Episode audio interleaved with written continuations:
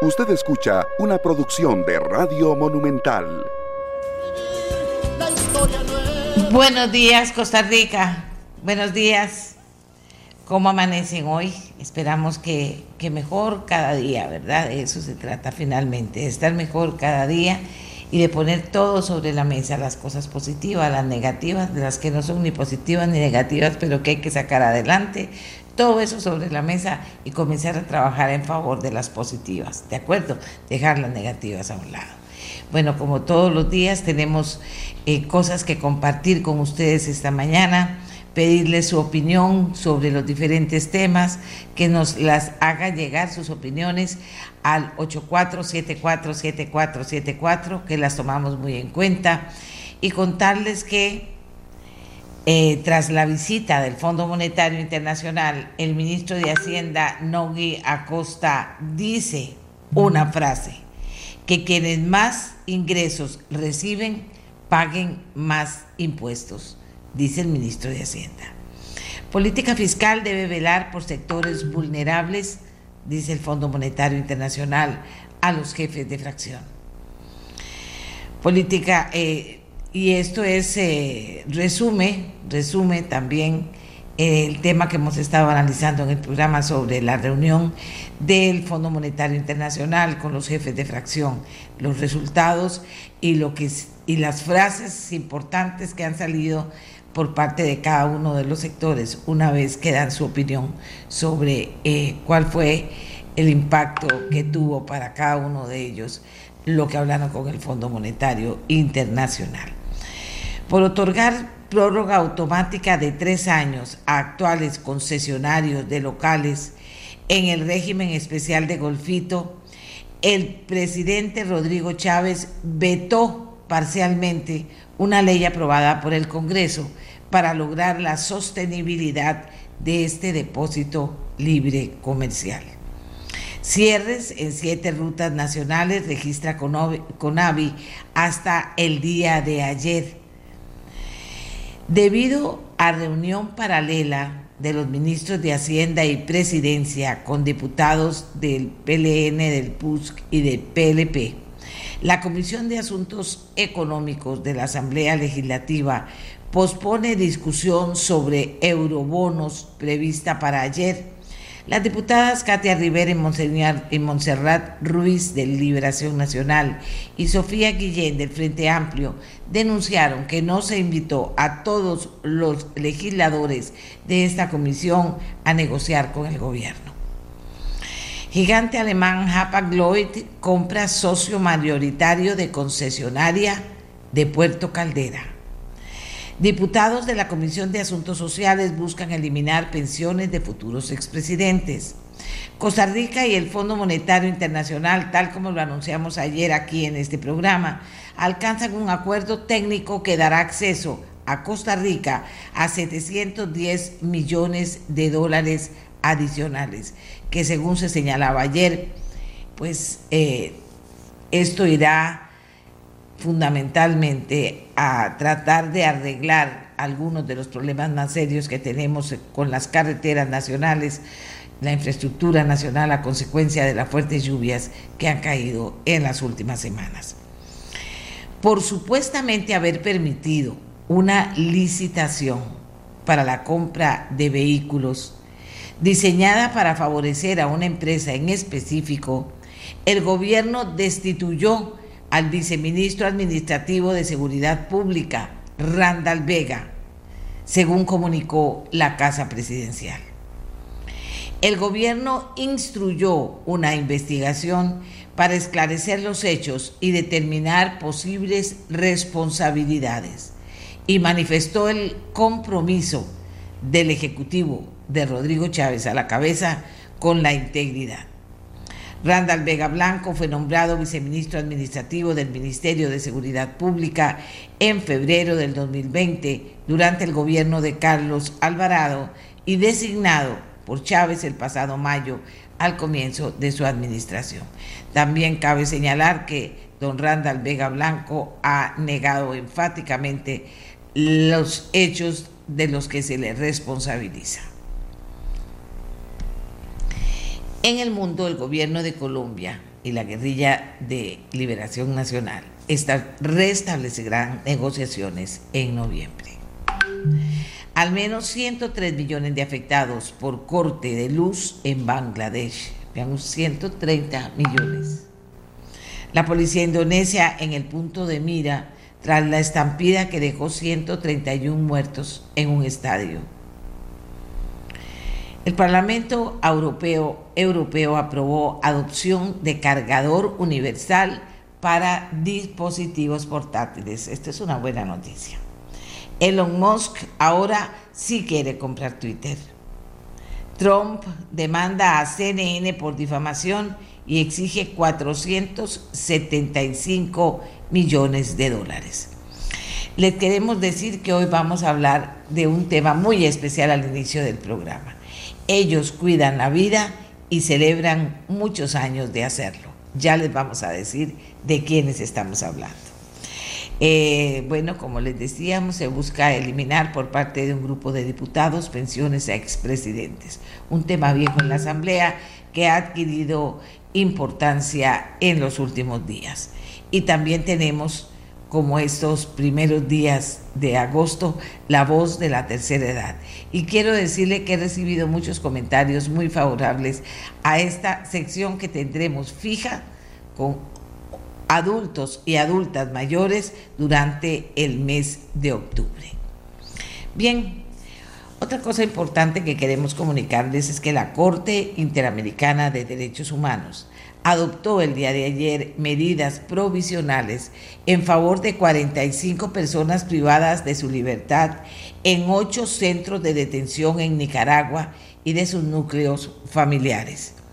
El alto tribunal requirió al Estado nicaragüense que proceda a la liberación inmediata de este grupo de personas y, y, adopte de forma inmediata también las medidas necesarias para proteger eficazmente su vida, salud, acceso a alimentación, integridad y libertad personal.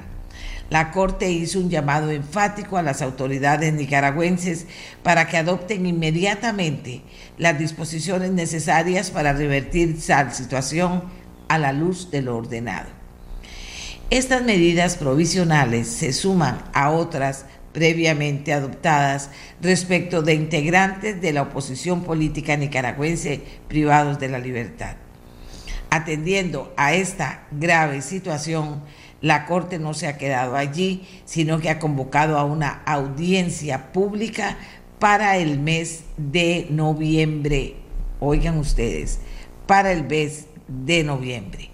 Tenemos, eh, cuando me lo confirmen, declaraciones del viceministro Randall Vega, que como les decíamos ha sido destituido destituido por el presidente de la República. Si me dicen que están listas las declaraciones, vamos a ponerlas. El descargo que hace el viceministro de la seria decisión que toma en la presidencia de la República. Me avisa, por favor, Miguel, si lo tenemos listo.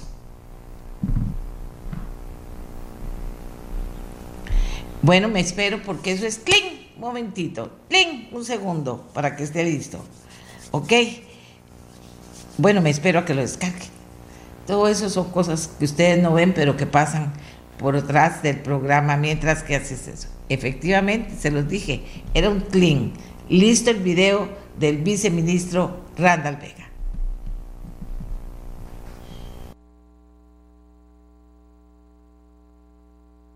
Parafraseando, que permití una licitación eh, como direccionada con una empresa y que tuve participación, que la permití. Eso es lo que dice el, lo que dice el, el, el comunicado y que en razón de eso hay una pérdida de confianza. Eso sí me toma con sorpresa, ni el ministro Torres me había comunicado nada al respecto, ni insinuado nada, ni el presidente, ni nadie en casa presidencial. Eh, eso sí me duele porque eso afecta la, la imagen mía. Yo pienso mucho en mi hijo, en mis hijos, en mis papás, en mi familia, ¿verdad? Porque es una total mentira, una, una, falsa, ¿verdad? Lo, ese comunicado, lo que indica ese comunicado. eh, aparentemente van a hacer una investigación y aquí lo que queda es facilitar, facilitar todo para esa investigación. Esas eran las declaraciones del viceministro, del viceministro de Hacienda, una vez que, como les informábamos, el presidente de la República toma la decisión de destituirlo por la razón que les ya también le estábamos señalando a ustedes. Así que vamos aquí a pasar una cuestión que tenemos que pasar. Y vamos a eh, recordarles que hoy tenemos un programa muy especial porque vamos a celebrar con un grupo de gente que decidió cuidar la vida desde hace muchos años, que la cuida, que tiene que ver con ese llamado de auxilio que se hizo cuando el mundo aceptó que un cambio climático iba a comenzar a afectarnos de manera importante, cuando el mundo acepta y muchas personas se comprometen con ello a decir, bueno, ¿qué se puede hacer? ¿Qué tenemos que hacer? ¿Qué importancia tienen los bosques? ¿Qué importancia tienen los árboles? Pero no es solo cuestión de hablarlo, sino cuestión de decirlo y hacerlo también. Y entonces ellos serán... Eh, perdón, aquí, eh, ellos eh, serán quienes eh, les cuenten a ustedes la historia. Estoy hablando del viceministro de Seguridad Pública, perdón, parece que me equivoqué y me lo están diciendo en este momento. al señor que acabamos de escuchar es Randa, ministro de Seguridad Pública, quien fue destituido por el presidente de la República, el gobierno, por falta de confianza. Él hace su descargo y vamos a ver cómo sigue esta historia, porque es importante, no es cualquier cosa. En fin, que hoy eh, queremos eh, es que me ilusiona mucho por eso, para que toda la gente se vaya uniendo y vaya compartiendo con nosotros esta historia que vamos a contar y que tiene que ver con un compromiso que hacen costarricenses con la vida. Hay muchos grupos, pero este en particular nos merece la atención para presentarlo a ustedes y para celebrar con ellos un aniversario muy importante. Así que vamos a hacer una pausa y cuando regresemos vamos a ir presentando a personas de las que les he estado hablando en esta presentación del programa. No quiero dejar pasar el inicio del programa sin recordarles el tema de la vacunación para los chiquitos menores y las chiquitas menores, para los más pequeñitos. Está ahí, está intramuros, ya se dijo, se explicó qué quiere decir intramuros, que es dentro de las instalaciones de salud a donde usted los puede llevar. Pero fíjense que también tengo que contarles que, perdón,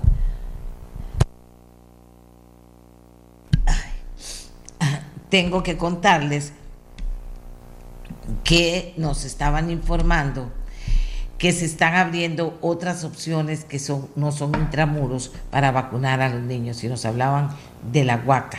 Así que usted, por favor, por, usted, por favor, no le dé poca importancia al tema de vacunar a nuestros niños y niñas, a nuestros, a los más pequeñitos.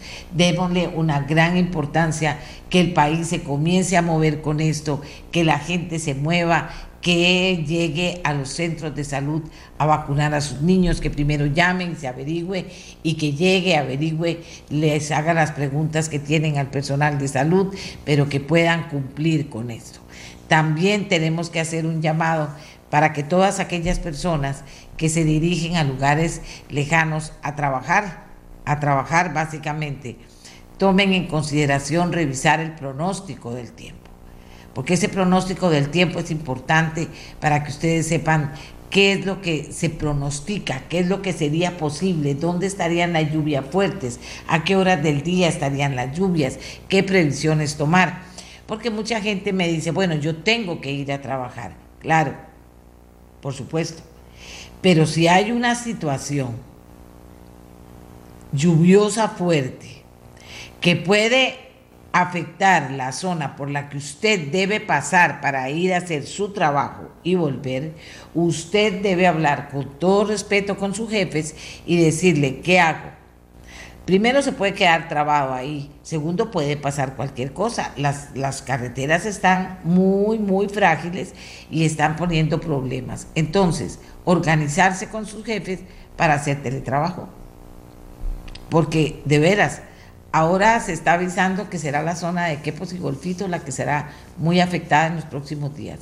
Si usted tiene trabajo para esas zonas este tiempo, o lo adelanta ahora, o pide ver cómo se hace para eh, hacer teletrabajo o ver otra manera de hacerlo o adelantarlo, pero no caer en situaciones difíciles como ha caído mucha gente que efectivamente trabajando o inclusive dirigiéndose a otros lugares por trabajo, por ver familia, etcétera, se ha visto en situaciones muy difíciles. Entonces también quería decirles eso para que todos y todas lo tengamos presente. Aquí mucha gente me comienza a hablar de la reunión con el Fondo Monetario Internacional. Sí fue importante y sí se han dicho muchas cosas. Hemos tenido a jefes de fracción conversando, hemos dado declaraciones que han hecho autoridades del gobierno sobre el tema para que usted esté enterado y para que le dé seguimiento. Hay muchas cosas que están pasando en el país que ocupan de lo mejor de todos y todas nosotros y tenemos que darlo. No es que no se puede, no es que no quiero, no es que no, no, no, no. ¿Qué puedo hacer yo por mi país? ¿Dónde puedo poner mi cinquito, mi granito de arena, para que entre muchos granos de arena y muchos cinco se hagan enormes cantidades? Porque Costa Rica necesita, en muchos sentidos, de nosotros. Uno de los temas que es importante es que cualquier persona o grupo o profesional que esté en contacto con el trabajo que tiene que realizar el Ministerio de Obras Públicas y Transportes y CONAVI en nuestras carreteras, no es, conseguir el dinero, gestionar adecuadamente, ¿qué les voy a decir? Estar, eh, eh, poder hacer buenos trabajos de manera rápida y eficiente, que lo haga, porque es todos trabajando en ese sentido que se va a poder resolver una situación muy difícil, que no es cualquier cosa que vivimos con, con, eh, con las carreteras en nuestro país, en muchísimas partes, inclusive con los puentes. ¿A qué hora vamos a tener tantísimo dinero? ¿A qué hora vamos a poder ir arreglando las cosas? El tema es que hay que hacerlo. Y si todos trabajamos a favor de hacerlo y lo hacemos bien, todos los que podamos estar involucrados en el tema, si eso es así, entonces imagínense ustedes qué belleza, porque será mucho más fácil lo que nosotros, el resultado de lo que este país tenga que hacer. Un país, un país que no haga lo posible por salir adelante, unido, no camina. Y eso es así. Una casa que no haga lo posible por salir de, un problema unidos no camina. Una empresa que no haga lo posible porque todos, cada uno aporte lo mejor para salir adelante, no camina. Y esto no es que lo digo yo, es que así funciona en la vida y en la práctica.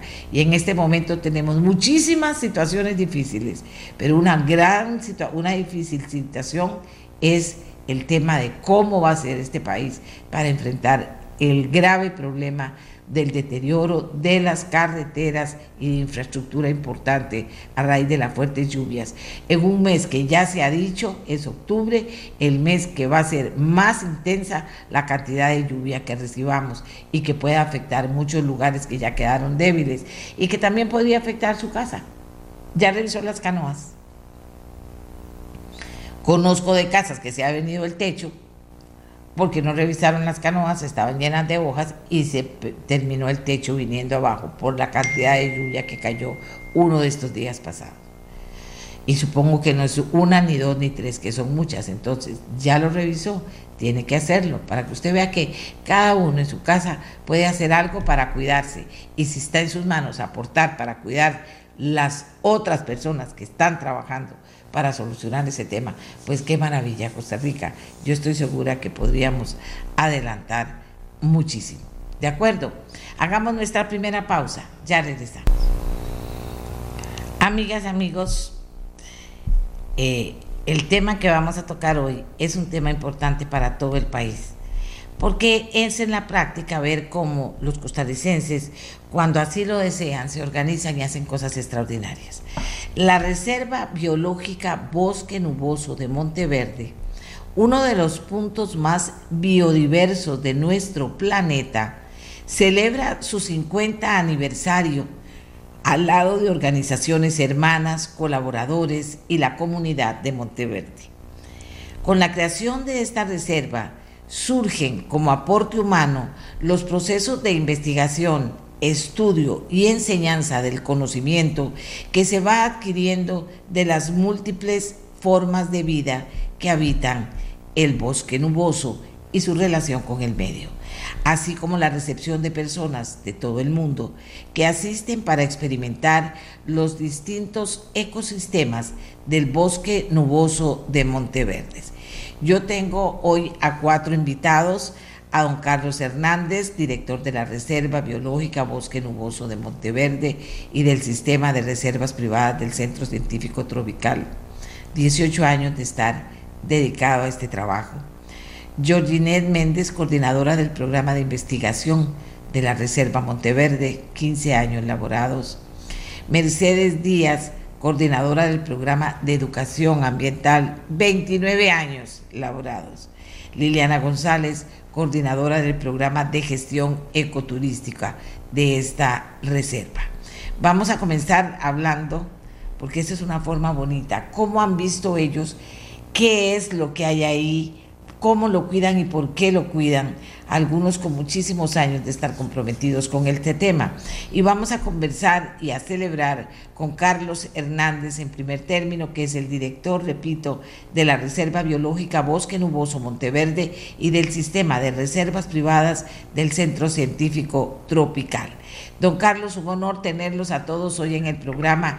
Comience usted contándonos un poquito de esta historia lo que implica ese Eh, Don Carlos. a hacer una investigación y aquí lo que queda es facilitar facilitar todo para esa investigación. Don Carlos, tengo aquí tengo algún problema. Don Carlos, ¿me escucha? Sí, le escucho perfectamente, doña Amelia. Muchas gracias, don Carlos. Hubo un error ahí, disculpe. Eh, eh, para que usted nos cuente esta historia, primero, ¿de qué estamos hablando? ¿Qué es esto de la Reserva Biológica Bosque Nuboso Monteverde? Para que quienes no sepan en Costa Rica le contemos y después hablemos de estos tantos años que tienen de compromiso con esa zona del mundo. Muchas gracias, doña Amelia. Un placer eh, estar con usted y con su amable audiencia. para nosotros es un honor. Eh, la Reserva Biológica Bosque Nuboso Monteverde es propiedad del Centro Científico Tropical. El Centro Científico Tropical está también de aniversario, cumpliendo 60 años de existencia, y es la organización de corte conservacionista más antigua del país. Eh, el 20 de febrero de 1962, don Joseph Tosi, don Leslie Holdridge y otros eh, científicos deciden hacer una organización sin fines de lucro que estudie para futuro la relación que existe entre el ser humano y la naturaleza.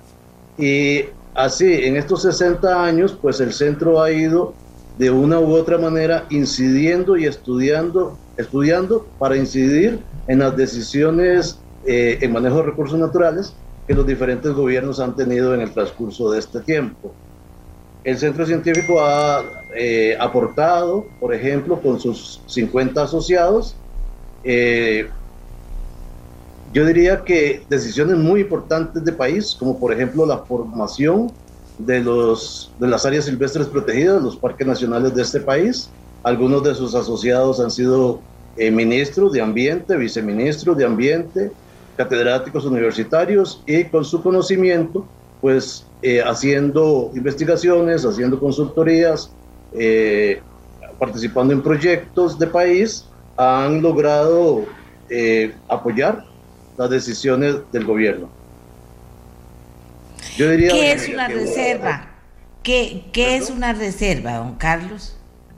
Yo diría que una de las mejores decisiones que ha tomado el Centro Científico Tropical es aceptar una donación que le hicieron la comunidad cuáquero de Monteverde al Centro Científico Tropical de 328 hectáreas gracias a la incidencia de científicos que propusieron que era necesario cuidar estos bosques para la protección del agua en principio, pero también para la protección de los ecosistemas. Así que la reserva nace en 1972, justamente el 6 de octubre, mañana estamos de cumpleaños, estamos cumpliendo 50 años de existir y dentro de las actividades más relevantes de la reserva desde sus inicios está la investigación, la protección de 4.025 hectáreas, la educación ambiental y la gestión ecoturística, la atención de alrededor de 100.000 visitantes eh, al año. Antes de pandemia, 125.000. Hoy día recuperándonos en esa visitación y eh, pues también dentro de los logros de la reserva, fue aquí donde se le dijo al mundo que había una relación directa entre el cambio climático y la desaparición de los anfibios. Es aquí donde se han hecho estudios climáticos de 50 años ya que nos permiten decir que el clima está cambiando y que lamentablemente eh, este, el bosque nuboso va a tender a desaparecer y convertirse en bosque lluvioso justamente por los efectos del cambio climático y eh, eso ha sido a través de diferentes investigaciones pero la reserva en sí es protección de los recursos naturales, pero protección para investigación e investigación para educación. Entonces, eh, el centro científico ha logrado eh, que su reserva Monteverde sea una de las mejor manejadas en Latinoamérica. Y una cosa muy interesante, doña Amelia, y muy importante, es eh, que podríamos estar en la lista verde de la Unión Internacional para la Conservación de la Naturaleza. La lista verde es una designación que esta organización mundial le da a todas aquellas áreas silvestres protegidas mejor manejadas del mundo. Nosotros somos proponentes, ya estamos en, en camino a lograr la lista verde, estoy seguro que lo vamos a lograr. Y de lograrlo seríamos la primera reserva privada en el mundo en estar en lista verde. Esto no sería un logro del centro solamente, o de la Reserva Monteverde, o de la región de Monteverde, sino que sería un logro de país. Pero dentro de estos 50 años hemos, hemos tenido una relación directa con el desarrollo de la comunidad de Monteverde. Yo diría que es un ícono en, en Costa Rica y en el mundo de desarrollo de una comunidad basada en el ecoturismo. Eh, con, los, con las personas que nos fueron visitando a través del tiempo, le cuento que eh, en, en los años 90 ya la reserva recibía alrededor de 50 mil visitantes. Y esos 50 mil visitantes necesitaban servicios diferentes, eh, llámese hospedaje, llámese, llámese alimentación, llámese otros atractivos y la comunidad de Monteverde, con una visión de futuro, eh, fue forjando el desarrollo en, basado en conservación. Hicieron los monteverdeños eh, hoteles, hicieron otros atractivos, hicieron restaurantes y la comunidad en general ha logrado desarrollarse sobre esa base sin dejar de lado pues, la agricultura y la ganadería, por supuesto. Y entonces hoy día eh, hemos logrado que, que la región de Monteverde, como le decía, sea un ejemplo de país de cómo las áreas silvestres protegidas pueden lograr incidir en el desarrollo de una comunidad. Don Carlos, para que le cuente a la gente, ¿qué es una área silvestre protegida? ¿En qué consiste una reserva exactamente? Sí, un área silvestre protegida es un territorio que se designa eh, como tal, en la cual se protege eh, los ecosistemas, en este caso el ecosistema bosque nuboso de la cordillera de Tilarán, y dentro de las áreas silvestres protegidas, pues además del objetivo de conservar, está el objetivo de investigar y educar, por supuesto, de proteger también. Por ejemplo, en la Reserva Monteverde tenemos un equipo de trabajo que se dedica a la protección de los recursos naturales, pero no solo a la protección de los recursos naturales, también a la protección del turista.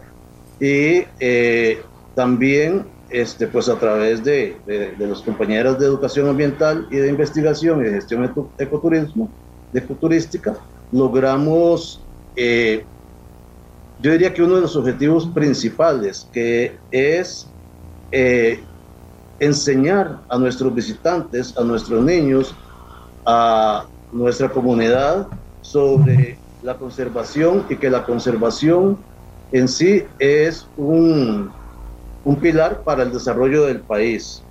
Eh, importantes servicios ecosistémicos de las áreas silvestres protegidas, protección del agua, por ejemplo. Mucha del agua que se, que se eh, está tomando en, la, en San José y sitios aledaños viene del Parque Nacional Tapantí, por ejemplo. Eh, la belleza escénica del Parque Nacional Braulio Carrillo, la inmensa biodiversidad del área de la, del Parque Nacional La Amistad y así cada una de las áreas silvestres van aportando diferentes servicios eh, ecosistémicos a la comunidad. Tal vez no lo vemos, tal vez no apreciamos eh, porque eh, no, lo, no, lo, vemos el aire limpio, el agua limpia, ese, ese desarrollo espiritual que da estar en contacto con la naturaleza y sentirse parte de, porque somos parte de la naturaleza. Entonces las áreas silvestres protegidas vienen a ser un territorio en donde se protege la biodiversidad, se investiga la biodiversidad y se educa a la comunidad y a los visitantes sobre la importancia de proteger esos ecosistemas. Así que eh, hay diferentes categorías de manejo de gobierno, pero también hay reservas privadas el 52% de este país está en cobertura forestal. De ese 52%, eh, un 26% está en alguna categoría de manejo apoyada y aportada por el gobierno, pero hay un 26% que está en manos privadas, de personas privadas como el centro científico, organizaciones privadas que han apostado a la protección de sus recursos naturales en sus fincas, o eh, sí, en sus fincas para aportar a esa cobertura forestal. Un, 50, un 26% está en manos privadas y eh, la red de reservas privadas de Costa Rica este, es la que impulsa eh, el aporte y el apoyo de estas reservas privadas con el apoyo, por supuesto, del Ministerio de Ambiente y Energía y otras organizaciones amigas. Vean ustedes qué importante en tan poquito tiempo todo lo que hemos aprendido, porque hay que aprender y conocer y educarnos en esto para poder más bien formar parte cada vez más de estos esfuerzos maravillosos que se hacen. Georginette Méndez Corrales es la coordinadora del programa de investigación de la Reserva Monteverde tiene muchos años de estar trabajando ahí, 15 años, y queremos que ella nos cuente un poquito qué es lo que investigan y qué resultados obtienen de esas investigaciones y finalmente qué se hace con esos resultados. Georginette, buenos días. Buenos días, muchas gracias por la invitación. Sí, dentro de la reserva eh, se ha venido trabajando en, en diversos estudios, ¿verdad? Cabe recalcar que tenemos un apoyo importante de personas externas que han venido a realizar muchos proyectos de investigación, este, muchos de ellos también extranjeros que visitan acá la reserva para estudiar y principalmente lo que se ha estudiado a través de estos años ha sido eh, el grupo de plantas y árboles, eh, aves, insectos, eh, que son los grupos que tienen mayor cantidad ¿verdad? Este, de especies. Entonces esos son temas que por muchos años pues eh, se les ha dado prioridad. Sin embargo, también a nivel interno, ya propiamente de acá en la Reserva Monteverde, pues se han definido eh, varios enfoques, los cuales nos van a permitir entender ya sea el impacto del cambio climático sobre ciertas especies en específico o eh, conocer en sí la ecología, ¿verdad? De, todo el bosque. Entonces, por ejemplo, eh, actualmente tenemos eh, cinco proyectos que están enfocados en conocer parte de la ecología, pero también el comportamiento ante el cambio climático. Por ejemplo, una de esas especies es el quetzal, en que hemos estado trabajando para conocer cómo va si es el caso, modificando ciertos comportamientos, ¿verdad? Para poder, eh, de cierta manera, adaptarse, si es que lo, lo, puede lograr, ¿verdad? Estos cambios. Este, pero también lo hacemos con otras especies conociendo cómo se encuentran sus poblaciones. Como don Carlos lo mencionaba, en los años 80 pues eh, se sufrió, los anfibios sufrieron este, bastante en función a los efectos del cambio climático. Entonces, a raíz de eso, pues ha sido importante darle seguimiento a ver cómo se encuentran esas poblaciones, porque muchas de ellas tuvieron un declínio y por ende, pues en el bosque nuboso, pues no se volvieron a registrar sin embargo, pues eh, conforme pasan los años, algunas de ellas han recolonizado en sitios diferentes donde antes se encontraban. Entonces, este cambio en, la distribución es justamente o eh, es eso que obedece, ¿verdad?, a los efectos del cambio climático. Puede ser que... Eh, ¿Como cuáles especies, Georginette? ¿Como cuáles especies?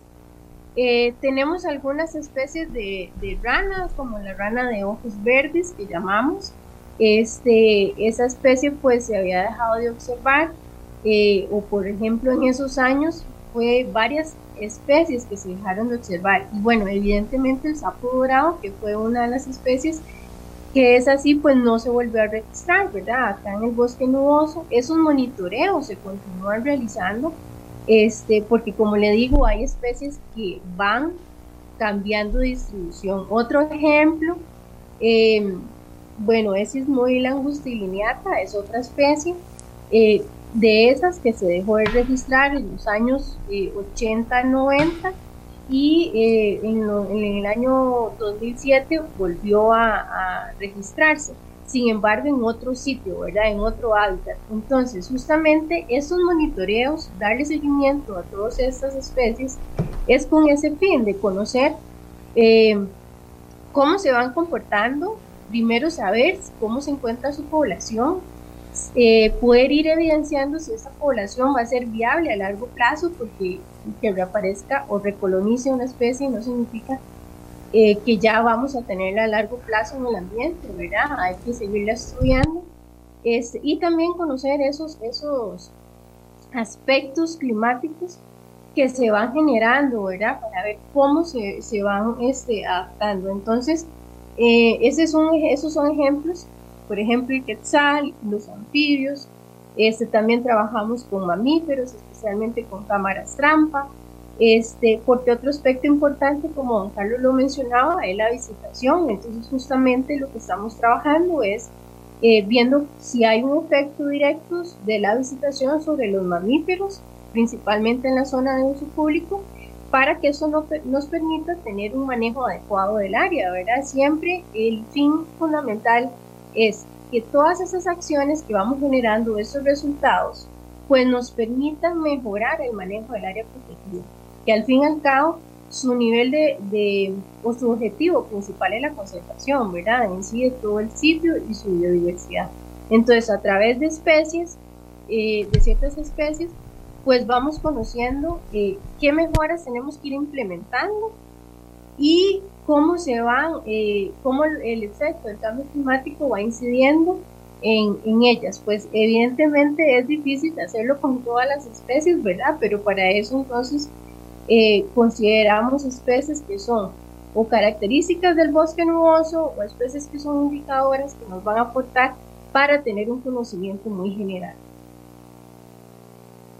Georginet, eh, ¿qué tipo de especies pertenecen al bosque nuboso? ¿Qué, tipo de especies conviven en esa reserva?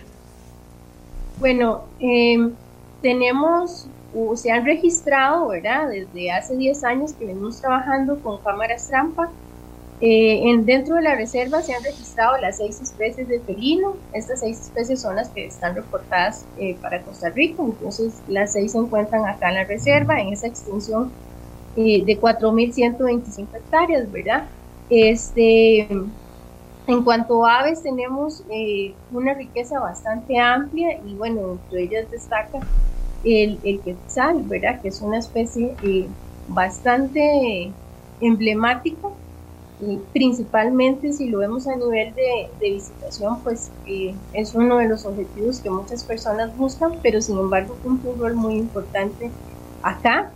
Este, tenemos anfibios también que son muy característicos, eh, algunos de, partes altas, ¿verdad? Y eh, en cuanto a la parte ya de, vegetal o de flora, es bastante rico y bueno, el bosque nuboso siempre se caracteriza por sus helechos arborescentes, por sus epífitas, por sus musgos, que de cierta manera son indicadores importantes también de todos estos cambios.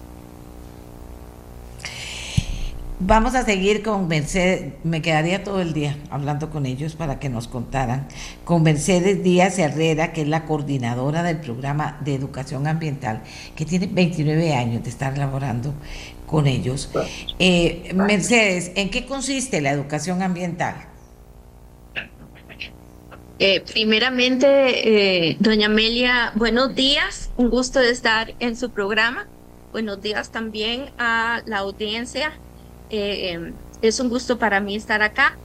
¿En qué consiste la educación ambiental?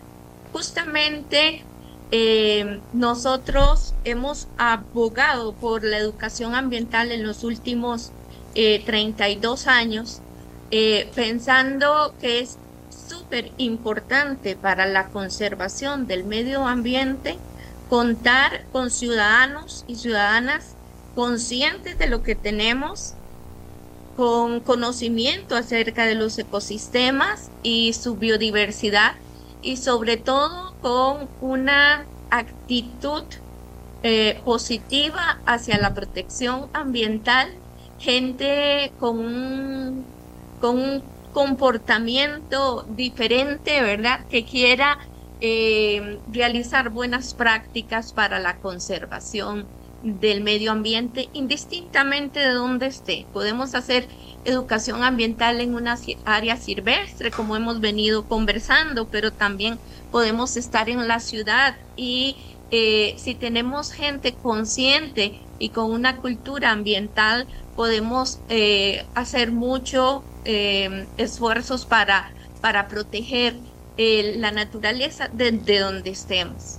Y creo que una de las estrategias más importantes para llegar a este objetivo no solamente es dar a conocer lo que tenemos en nuestro entorno, sino que también em, que la gente eh, tenga una experiencia de primera mano de eh, la naturaleza donde vive. Eh, es por eso que el programa de educación ambiental durante estos 30 años de existencia ha hecho esfuerzos para que eh, los ciudadanos y ciudadanas desde las primeras etapas de su vida escolar participen activamente en estos procesos educativos y em, no solamente tengan capacitación desde las aulas, sino también que em, participen en giras educativas eh, que vengan a conocer el bosque nuboso y como decía pues sus habitantes. Y eh, eso nos ayuda a contar con aliados estratégicos desde su infancia hasta su juventud y su edad adulta, de manera que este, puedan apoyarnos en, en los procesos de conservación, de investigación e inclusive de gestión turística. Bueno, y hablando de gestión turística, tenemos a Mercedes Díaz Herrera, coordinadora, eh, perdón, a Liliana González Bosa, coordinadora del programa de gestión ecoturística de la Reserva. ¿En qué consiste la gestión ecoturística? Eh, Liliana, buenos días. Buenos días, doña Amelia. Muchísimas gracias por la invitación y gracias a todas esas personas que nos están escuchando. Em, como decía don Carlos, como bien lo decía, mañana hace 50 años se funda la reserva. La idea de dos personas, ¿verdad? que querían conservar. Yo no sé si tenían idea de la magnitud del, logro que iban a tener en ese momento. Eh, hoy, en nuestro sombrero eh, turístico, nos consideran la cuna del ecoturismo. Imagínense qué, qué gran compromiso. Y gran, gran compromiso porque nosotros vemos el turismo como una forma de transmitir la visión, esa visión que tuvieron nuestros fundadores del Centro Científico Tropical y nuestros fundadores de la Reserva Biológica Bosque Nuevo Monteverde. Nosotros eh, procuramos el diseño de toda una experiencia eh, totalmente transformadora. Eh, nos hemos puesto como retos pasar del turismo sostenible al desarrollo regenerativo aplicado al turismo, que suma los tres criterios que maneja la sostenibilidad, como lo es eh, la parte social, económica y sostenible, le suma la parte espiritual, cultural y política. ¿Qué quiere decir esto? Que nosotros, por medio de esa parte espiritual, de, esa, de, eso, de la forma que decimos las cosas, que damos la bienvenida, que, que, contamos sobre nuestro reglamento de uso público, que le explicamos a una persona por qué tiene que hacer fila y no puede ingresar cuando los senderos ya llegaron a su ocupación máxima. Eh, la contribución tan grande que le está haciendo a la conservación. Entonces, eh, realmente eh, ese es el papel que nosotros sentimos que, que realizamos en este momento.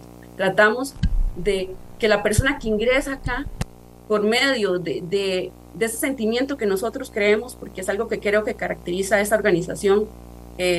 Usted encuentra aquí un equipo comprometido con la conservación, cree en esto y que transmite esto. Y ese, es el equipo que yo creo que eh, esa, ese legado, no sé si lo, lo tenían ellos en mente. Tienen un grupo de personas que realmente quieren transmitir esa emoción a niños, a investigadores, a turistas. Y ese, ese es el reto ecoturístico nuestro, transmitir ese legado que nos han dejado. Vamos a ver, eh, hace muchísimos años eh, una señora norteamericana me decía, a mí me encanta ir a las playas, pero hay que tener mucho cuidado por el impacto que causa la visita masiva de las personas a esos lugares porque los degrada. Hace muchos años. Y yo he preguntado a muchas personas eh, si eso realmente es tan serio y cómo controlan que la presencia de seres que llegan a, conocer la naturaleza, a verla, a disfrutar de ella, no termine afectándola. Sí, realmente eh, yo creo que para todos los conservacionistas y para todas las personas que trabajamos en turismo, es evidente que se genera un impacto. O sea, desde el momento en que toma el avión, por ejemplo, es un gran impacto. Eh, la reserva, esta reserva, esta organización, eh, siempre ha ido adelante en muchísimas cosas. Eh, manejábamos la zonificación hace unos años atrás por uso. tenemos una zona de uso público que hasta apenas el 2%, dicho sea paso, y tenemos una zona de protección con diferentes características, pero hemos tratado de ponernos ese reto de ir más allá, como decía Georgie, lo primero para nosotros es la conservación y eso lo tenemos súper claro tenemos la oportunidad de generar conciencia, de, generar algún, em, alguna provocación que, que, genere que la persona que ingrese aquí pueda salir con un cambio de actitud, que modifique también su vida cotidiana, su estilo de vida y que así la conservación salga ganando. Eso, eso está súper claro. Pero tenemos que cuidar el recurso que está dentro. Y eso lo creemos, eso está en nuestras venas, yo creo que en las venas de todos nosotros y eh, pasamos de una zonificación de uso a una zonificación por condición y la condición en que están esos recursos. Y ahí es cuando tenemos que trabajar en equipo, porque Georgie nos dice eh, cómo está la condición en, en, el espacio en donde están los turistas, nosotros llamamos de uso público. Y nosotros, eh, por medio de la gerencia, tomamos las, las decisiones de manejo. Por ejemplo, si se tiene que cerrar un sendero porque realmente tenemos un elemento focal en peligro o cualquier eh, elemento biológico en peligro, se cierra. O sea, tenemos muy claro eso. Nosotros eh, creemos fielmente que se ocupan una serie de características para manejar el turismo así. Eh, estamos escribiendo realmente la metodología de gestión ecoturística porque también consideramos que es importante que lo conozca, o sea, que lo conozca realmente todo aquel que trabaja en esto, porque así se debería manejar el turismo en un área silvestre protegida. Clarísimo, clarísimo, Mercedes. Vamos a ver, don Carlos. Uno podría decir, pues como sonaría como muy superficial, ¿cómo lo logran? ¿Cuál es el secreto? Pero es que aquí en Costa Rica, que se logren cosas como esta, 50 años después, y que estén en su madurez, diría yo, en su madurez completa, totalmente claros, aportando, investigando, educando. Eh, eh, no sé cuáles son los planes a futuro que tiene esta reserva. Eh, ¿Qué fue? ¿Qué pasó ahí? ¿Cómo se logró y cómo se logra la sostenibilidad de un proyecto de esta dimensión? Sí, gracias, doña Amelia. Eh, yo creo que para lograrlo eh, lo hicimos a través de, la visión futurista que tuvieron eh, nuestros forjadores, pero también para lograrlo lo hicimos a través de todos aquellos apoyos y aportes que nos dio la comunidad. O sea, la comunidad también creyó en la conservación, creyó en la, en la eh, Reserva Monteverde y creyó en un modelo de desarrollo eh, asociado, en este caso el ecoturismo, asociado a lo que ya venían haciendo, agricultura y ganadería.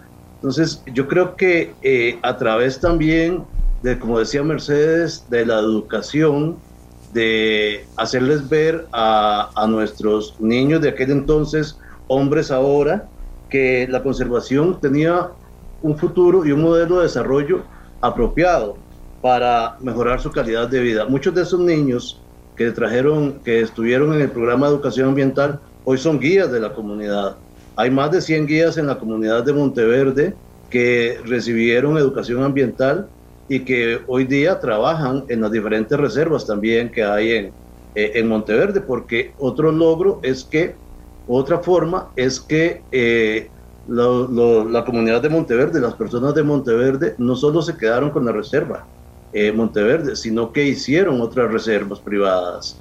Tenemos la Asociación Conservacionista de Monteverde, asociación amiga nuestra con quien trabajamos de la mano, que tiene la reserva privada más grande del país, 22 mil hectáreas, que en conjunto con eh, las 4 mil hectáreas, de 4.025 hectáreas que protegemos nosotros, y algo muy interesante, y en conjunto con eh, el Parque Nacional Volcán Arenal y la Reserva Alberto Manuel Brenes, allá en San Ramón, estamos protegiendo alrededor de 60 mil hectáreas. Entonces, ¿cómo lo logramos? Lo logramos por una visión del Centro Científico Tropical y sus forjadores por un, eh, un convencimiento de que de la comunidad de que su desarrollo podría estar basado en ecoturismo y el aporte también del de el gobierno eh, a través de sus áreas silvestres protegidas y, eh,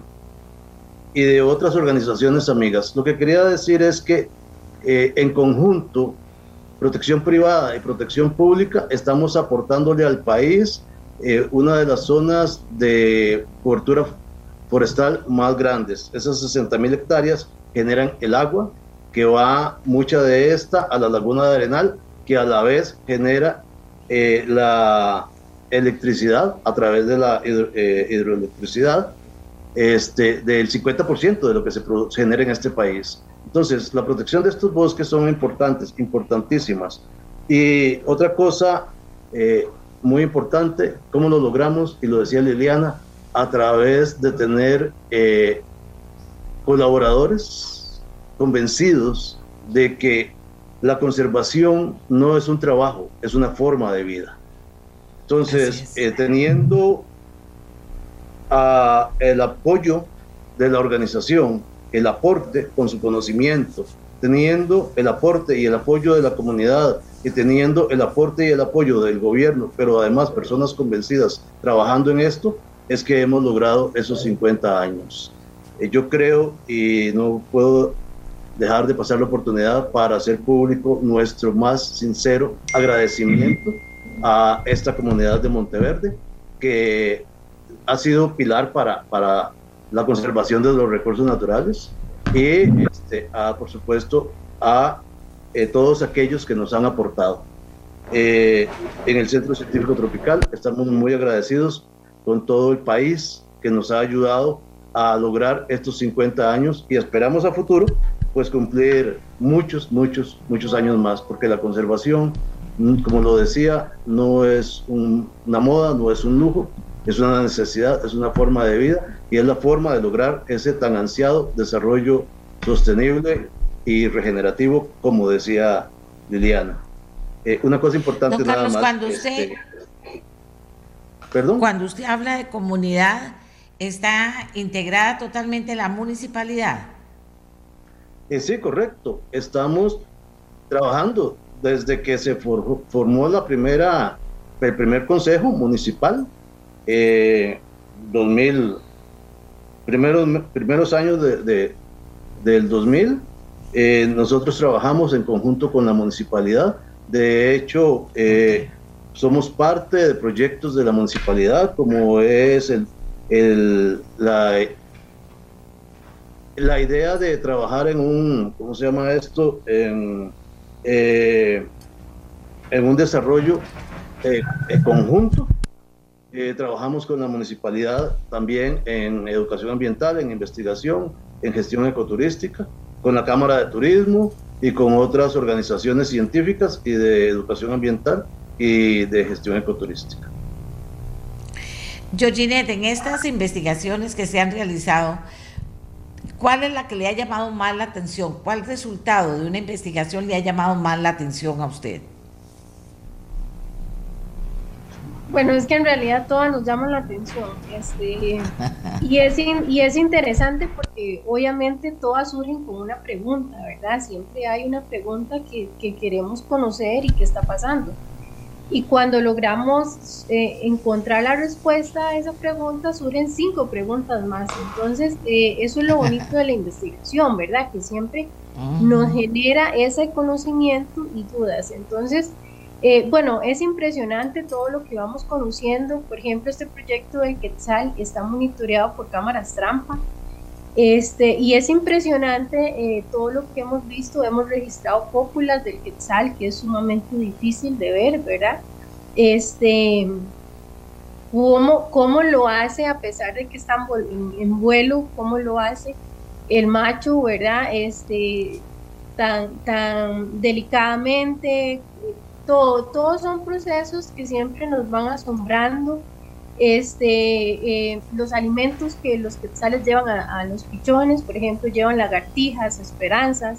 Este, entonces, son muchas cosas que, que todas las investigaciones nos van aportando, ¿verdad? Entonces, eh, desde eso hasta la moción de, de tener registro de jaguar, este, de tener registro de de, loncilla o que llamamos tigrillo con melanismo, ¿verdad? Que es todo negro. Entonces, todos esos son resultados eh, que nos emocionan, ¿verdad? Pero nos emocionan porque sabemos que con esa respuesta o esa captura o esa observación vienen muchas preguntas más que queremos conocer y ese es el reto, ¿verdad? Este, o eso es lo bonito que nos motiva a saber qué está pasando, eh, cómo se están comportando, por qué hacen eso, eh, está interfiriendo el ser humano, no está interfiriendo, eh, cómo podemos mejorarlo, ¿verdad? Entonces, esos procesos de investigación son los que nos van retroalimentando cómo podemos ir mejorando, pero también ir conociendo cada día más, ¿verdad? Entonces, eh, decirle uno en específico es muy difícil porque nos encanta, digamos, los que estamos en esto, pues sabemos que todos esos procesos nos emocionan y nos llaman mucho la atención. Entonces yo diría que son todos, ¿verdad? Los que podemos ver aquí en el bosque, este, son todos. Gracias, muchas gracias. Educación ambiental. Doña Mercedes, quizá una de las cosas más difíciles, educar a la gente en una nueva forma de vida, que es lo que hacen ustedes. Eh, cuidando la naturaleza, por supuesto. Eh, ¿Diría usted que la gente logra, logra reeducarse? O sea, que las personas que no tienen idea de lo que está pasando ahí, al conocerlo y al entrar en contacto con ustedes, eh, comienzan, hay una semillita que comienza a germinar adentro de sobre qué es el ambiente, cómo tenemos que cuidarlo y por qué tenemos que cuidarlo, que es como cuidar nuestra propia vida. Sí. Eh, la educación ambiental trabaja a través de procesos y los procesos deben de ser continuos. Si bien es cierto, em, tiene, si usted participa en una charla, un taller, tiene un nivel de impacto y de conocimiento, pero si ya hablamos de un, cambio de conducta, em, en la educación ambiental lo que necesitamos es trabajar en cambios, en conocimiento a través del tiempo. Y creo que uno de los éxitos de este programa es que em, tiene 30 años de haberse creado y eh, no tiene ni siquiera ni un año siquiera de haber parado su trabajo eh, directamente con la comunidad. Siempre em, por diversas formas, diversas estrategias, ya sea con talleres, ya sea con charlas, ya sea a través de redes sociales, ya sea a través de giras al campo, ferias educativas, lo que sea, siempre hay eh, presencia de un mensaje ambientalista y eso cala a través del tiempo, a través de la historia. Nosotros estamos trabajando con niños desde primer grado, desde las primeras etapas de su infancia, eh, a lo largo de toda su vida escolar, estamos, eh, ellos están recibiendo eh, este tipo de, de actividades educativas e inclusive actualmente estamos con un grupo de jóvenes que los estamos formando como líderes y lideresas en el campo ambiental. De manera que sí, yo creo que se puede y creo que Monteverde es un ejemplo para nuestro país, un ejemplo de una conducta ambientalista. Obviamente no somos perfectos, obviamente nos falta mucho, pero sí eh, ya no es el programa de educación ambiental o una persona X o una institución X la que está hablando sobre buenas prácticas, sobre manejo adecuado de los residuos o un adecuado manejo de nuestros de nuestro recurso hídrico o la protección sobre todo de la fauna silvestre. Son muchos los aliados con los que contamos en este momento, tanto de instituciones gubernamentales como de organizaciones conservacionistas privadas que estamos hablando eh, en, esa dirección. Eh, necesitamos conservar nuestros recursos naturales, necesitamos seguir la protección eh, porque estamos protegiéndonos a todos, todos los seres humanos. Entonces, sí, creo que ha sido efectivo el trabajo.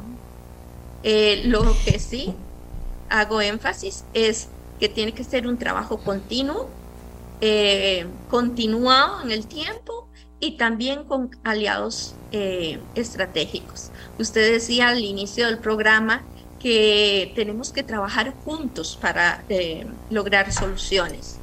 Y yo creo que los programas de educación ambiental en este país o en Latinoamérica tenemos que unirnos también, trabajar juntos para lograr soluciones.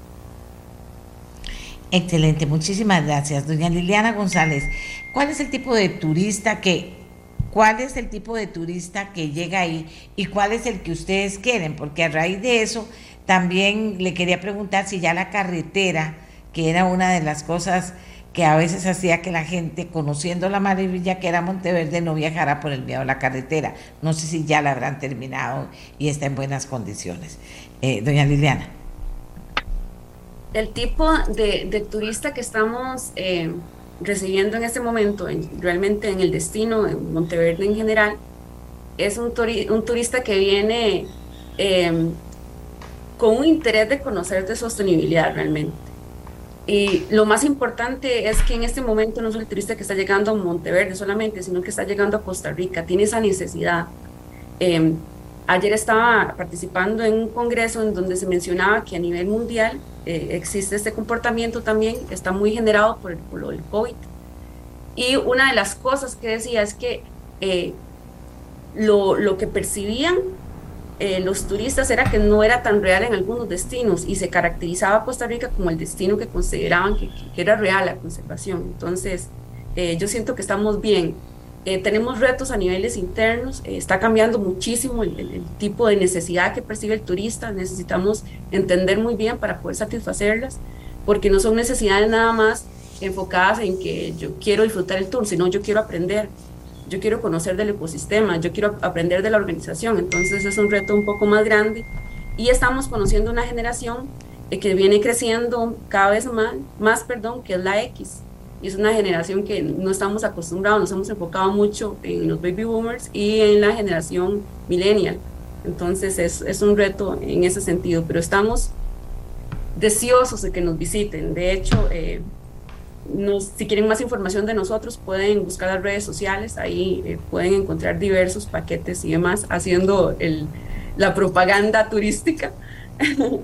En cuanto a la carretera, sigue siendo uno de los problemas el acceso, realmente siendo honestos, pero es un tema que estamos trabajando como comunidad, gobierno local, empresa privada, sector turismo, sector desarrollo, porque algo que tiene muy claro Monteverde es que antes de ser destino es comunidad y es algo que, que a mí me quedó súper grabado uno de los eventos que participamos este año. Entonces, eh, el problema de la carretera sí lo estamos eh, tratando de, de trabajar en conjunto pero no enfocándonos en el bien solamente del destino, sino en el bien de la comunidad. Muchas gracias. Eh, don Carlos, cerramos con usted. Como le dije, me quedaría todo el día conversando con ustedes para aprender todos. Eh, vamos a ver, la reserva va a crecer, podría crecer y comunicarse con otras reservas y terminar haciendo algo maravilloso, más aún de lo que ha hecho. ¿Hay algún peligro o algo que le preocupe a usted en cuanto a conservar y sostener y, que, y que inclusive hacer crecer esa reserva? Eh, sí, gracias, doña Amelia. Este, en realidad, el, territorialmente es muy probable que no crezcamos porque estamos rodeados ya de, otras reservas privadas y eh, públicas, pero el modelo que tenemos ahora es con lo que Costa Rica se casó, que son los corredores biológicos, otro icono de conservación en Costa Rica, y entonces lo que estamos haciendo es trabajar dentro de los corredores biológicos con las comunidades que ahí existen para lograr que eh, esas comunidades eh, vayan no solo protegiendo eh, el bosque que tengan en su finca, sino utilizando la agricultura y la ganadería en forma eh, más amigable con el ambiente. Entonces, no crecemos en territorio, pero sí crecemos hacia el Golfo de Nicoya, en el corredor biológico Pájaro Campana, con trabajos con la comunidad, con las comunidades, con las diferentes comunidades. De hecho, mucho del trabajo está en la costa, en Costepájaros, con los pescadores, en donde hemos podido enlazar el pescador directamente con el eh, restaurantero, por decirlo así, para que el producto venga directamente del, del pescador al eh, eh, restaurantero y de ahí al consumidor, bajando, bajando precios. Entonces, queremos, queremos crecer ya más bien con el aporte y el apoyo de las diferentes comunidades del corredor biológico. Entonces ese sería, sería nuestro nuevo reto. Tenemos 10 eh, años de estar trabajando con el corredor biológico eh, y con otras organizaciones de la comunidad en ese sentido. También, por supuesto, con el área de conservación eh, del SINAC, del Ministerio de Ambiente y Energía, con quien hemos trabajado muy de la mano. Doña Amelia, yo creo que el modelo de conservación futuro está basado en las alianzas público-privadas. Lo hemos demostrado en Monteverde con el tema de eh, la protección del bosque nuboso y lluvioso, con el Parque Nacional Volcán Arenal, la Reserva Alberto Manuel Brenes, nosotros los privados, y hemos logrado trabajar en diferentes, en diferentes eh, temas de investigación, protección, educación ambiental y por supuesto con el aporte y el apoyo de la comunidad. Don Carlos, le agradezco mucho todo lo que nos están dando. Estos 50 años maravillosos, lo que han logrado, la sostenibilidad que han logrado, el respeto que han logrado también, el hecho de que haya una comunidad, ¿ve? una comunidad que que tiene conciencia de eso que tiene, hace que, que, eso solo pueda crecer y aportarnos cosas extraordinarias. Ya para terminar, don Carlos, ¿cuál sería el logro más importante que usted le ve a este esfuerzo de 50 años? Yo creo que el logro más importante es el desarrollo eh, de, la, de la comunidad y hemos aportado al desarrollo del país en base a la sostenibilidad, a la sostenibilidad ambiental. Hay mucho trabajo para lograr la sostenibilidad social y económica y lograr ese ansiado eh, desarrollo basado en la protección de la naturaleza, el uso responsable de los recursos naturales y creo que el logro futuro es estar en esa lista verde de la Unión Internacional para la Conservación de la Naturaleza. Claro, claro, felicitaciones muchas y, enormes para todos ustedes. Señoras y señores, han conocido ustedes algo extraordinario. Esa es Costa Rica. Va a ser primer lugar en el mundo también. O sea, esa es Costa Rica, la Costa Rica que nosotros tenemos que apoyar, que tenemos que fomentar, que tenemos esa es Costa Rica y la que logra cosas a nivel mundial cuando se organizan. Para mí el secreto está en que hay toda una comunidad comprometida que valora, que entiende, que cuida, que vive una forma de vida acorde con esa maravilla que tienen en la vida que es vivir ahí. Así que ojalá que todos hayan aprendido. Yo estoy muy, siempre se motiva uno mucho, pero usted puede eh, hacer algo en su casa, en su barrio en donde usted esté, se puede hacer algo siempre por conservar, por sostener, por cuidar a nuestra naturaleza. Así que gracias señores a todos los que participaron, gracias a don Carlos Hernández, gracias a, a Méndez, gracias a Mercedes Díaz, gracias a Liliana González, cuatro mujeres que ustedes, eh, tres mujeres que ustedes vieron la calidad de trabajo y de conocimiento que tienen aportados en estos en este proyecto que está cumpliendo 50 años. Hacemos una pausa y volvemos con más. Ya regresamos. Amigas y amigos, en la Comisión de Asuntos Sociales de la Asamblea Legislativa están apoyando un proyecto para eliminar pensiones de los futuros expresidentes. ¿En qué consiste eso? Hay gente que dice que no se puede, otra que dice que sí, que no es para todos, que es para los futuros. Vamos a pedirle a la diputada Priscila Vindas, que es una de las diputadas que apoya este proyecto, que nos dé detalles de qué se trata exactamente. Priscila, que pertenece al Frente Amplio. Muy buenos días y gracias por contarnos sobre este proyecto. Muy buenos días, doña Amelia, y, a todas las personas que nos, que nos siguen a través de la central de radios. Em, efectivamente, eh, hay dos iniciativas en este momento dentro de la Comisión de Asuntos Sociales. Uno que es el proyecto 21.345, que incluye eh, la eliminación de este régimen especial para expresidentes y expresidentas, y un proyecto que fue iniciativa del diputado José María Villalta, bueno, diputado José María Villalta en el periodo pasado, eh, que es el expediente 22.623, que es precisamente para eliminar estos regímenes especiales de expresidentas y expresidentes de la República y sus pensiones. Em, nosotros pues seguimos con esta iniciativa, lo seguimos impulsando, creyentes de que eh, en este momento, con una situación económica, fiscal tan complicada como la que atravesamos a nivel nacional, es importante hablar y eh, predicar con el ejemplo de que no únicamente las personas vean reducidos sus eh, beneficios o instituciones o programas sociales, sino que también hay que empezar por casa y ver cómo también podríamos sanear eh, y reducir los gastos del Estado y eh, sobre todo el Estado central.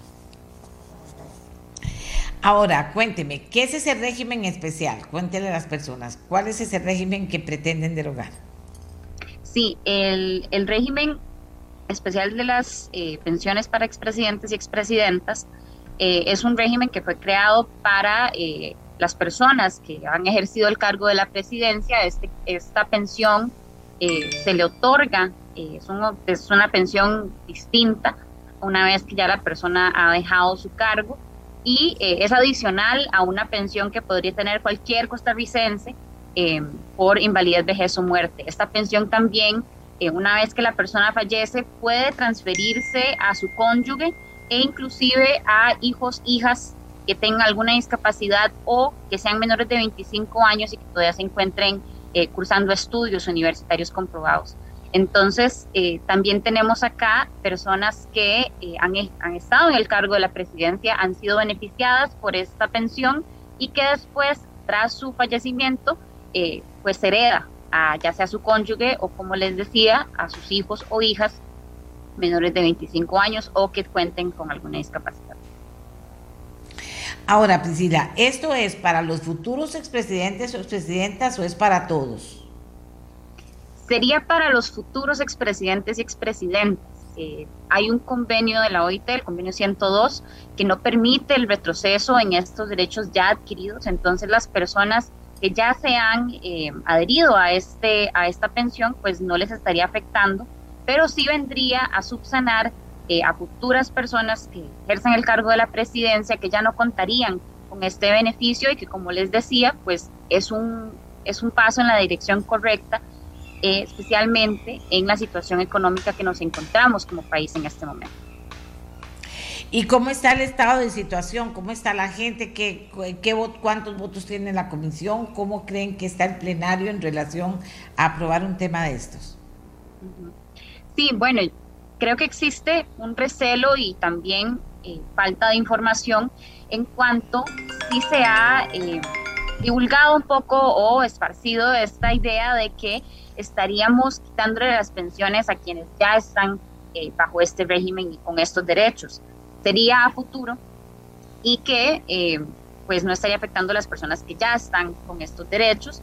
Creo que en plenario se tendría que hacer un, un trabajo fuerte sin embargo, sí creo positivo que el proyecto 21.345 fue aprobado en comisión la semana pasada con la mayoría de votos y que eh, esto pues también da un, paso en la, en la, dirección correcta de poder tener una acción afirmativa eh, para poder limitar estos montos creo que son excesivos porque le está dando, pues claramente se reconoce el servicio que tiene una figura de, de la presidencia y el servicio que le da al pueblo costarricense, pero sí es, eh, cuando hablamos de pluses, de beneficios y demás, creo que pues claramente se le está dando a la persona que ejerce la presidencia y después de su servicio, pues debería tener una pensión común y corriente como cualquier costarricense que después se, jubila, que adhiera a su, a su, pensión con los distintos regímenes eh, que haya cotizado a lo largo de su, de su vida laboral.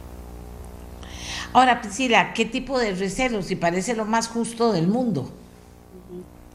Sí, bueno, eh, hemos recibido algunas, pues algunas eh, cuestionamientos y también, eh. Un poco de, oposición por parte de diputaciones del Partido Liberación Nacional. Como les digo, puede ser precisamente partiendo de la premisa o de la, o de la idea de que esto vendría a afectar a personas que ya están eh, bajo este régimen y que ya eh, pues tienen esos derechos consolidados, que también pues vendría a afectar a las personas que eh, les, les, siguen, ¿verdad? como sus cónyuges o hijos e hijas que están bajo este, bajo este régimen. Pero creo que podríamos o tendríamos que hablar de lo que es justicia y cuando hablamos de sacarnos la faja es para todos y todas. Em, esto ha sido un, tema que también pues, he hablado con otras diputaciones dentro de la comisión y que creo que pues una vez que suba a plenario se tendrá que hablar en ese espacio también de que una figura presidencial pues obviamente ha servido al país y merece ese reconocimiento, sin embargo en la situación económica en la que está el país actualmente no, no creo que sea de recibo y no es una acción realmente afirmativa, un mensaje positivo a la ciudadanía de que sigamos manteniendo ese tipo de privilegios y eh, pues ha sido como uno de los temas en los cuales hemos tenido discrepancias de que una persona que es expresidenta tiene que tener un cierto digamos que un cierto estatus de vida posterior a ejercer su cargo que pues a mí en lo personal no me, no me parece justo. Eh, una hace una vez que pasa por ser una, un ejercer un cargo público, pues es por eso que se asume esto con una responsabilidad y verdad muchísimo, muchísimo honor, pero que posteriormente pues tenemos que seguir como ciudadanos y ciudadanas normales y desde nuestras trincheras sin que esto nos traiga algún beneficio alguno. Eh, vamos a ver, sí, porque no entiendo yo. Yo entiendo que, que queden como cualquier otra persona, como cualquier otro costarricense, de acuerdo a lo que haya acumulado todo. Yo estoy de acuerdo con eso. Pero que, que, que todavía sigamos, fíjese que le cuesta a uno entender que todavía los mismos expresidentes crean que es justo que la pensión se pueda, eh, eh, se pueda dejar a su familia, se pueda extender. Eso ya eran otros tiempos. Eso ya la gente no lo quiere. Y, y como bien dice la diputada, pues no se puede tocar a los que ya están. ¿Por qué? Porque esos ya son derechos adquiridos y no se puede tocar. Una pena, una pena. Dice, ojalá que tengan suerte. Y ojalá que puedan caminar esto ahí en el para que así sea, y creo que eso es justicia social al final del día para todos y todas. Así es. Que esos fondos pues se vayan dirigiendo a otros a otras situaciones donde todas y todas nos veamos beneficiados de ello. Claro, claro, aquí dice alguien. Déjame ver si lo logro. Dice, podría sugerir que los expresidentes... Vamos a ver. Son tantos que al final se me pierden. Podría sugerir que los expresidentes apoyen con asesoría a los poderes del Estado si no renuncien a sus pensiones de lujo. Ya comienzan la gente a opinar y a ver cómo puede dar a conocer su... Eh, ah, vamos a ver aquí, ninguna... Bueno, ya le dije, toda la gente que está poniendo es que no, pero está, ya está también opinando que le quiten a los que lo tienen. Eso es lo que quiero aclarar, no se puede, eso no se puede hacer. Pero que parece justo que se esté impulsando un proyecto en ese sentido para que ya no vuelva a pasar, me parece a mí que, repito, es lo más justo, ¿verdad? O sea, las cosas tienen que irse acomodando y hay cosas que no estaban bien y que duraron demasiado tiempo en acomodarse y tal vez porque, porque no teníamos una, una asamblea legislativa diversa como esta, con diferentes grupos, diferentes pensamientos que puedan estar a favor de esta decisión. Y antes eran dos y entonces de, la gente no, no, no se iba por eso, ni siquiera lo traía a la mesa de discusión. Ahora ahí está en la mesa de discusión y vamos a ver qué ocurre. Vamos a ver qué ocurre. Ya la, en la comisión eh, ya la comisión eh, habló, vamos a ver qué pasa con el plenario legislativo. Bien, hacemos una pausita pequeña, una pausa pequeña y ya ya regresamos con las voces de los adultos y adultas mayores. La mía, la suya, la de los adultos y adultas invitadas para esta mañana. Tenemos al abogado Álvaro Ramos, al doctor Álvaro Salas, a la psicóloga Ana Vargas y vamos a pedirle a don Álvaro Ramos que inicie, porque les estamos pidiendo que nos digan ellos cómo se ven como adultos mayores y cómo ven a la sociedad costarricense, al Estado costarricense, a la comunidad costarricense en relación a los adultos y adultas mayores. Comenzamos con don Álvaro Ramos. Buenos días, don Álvaro.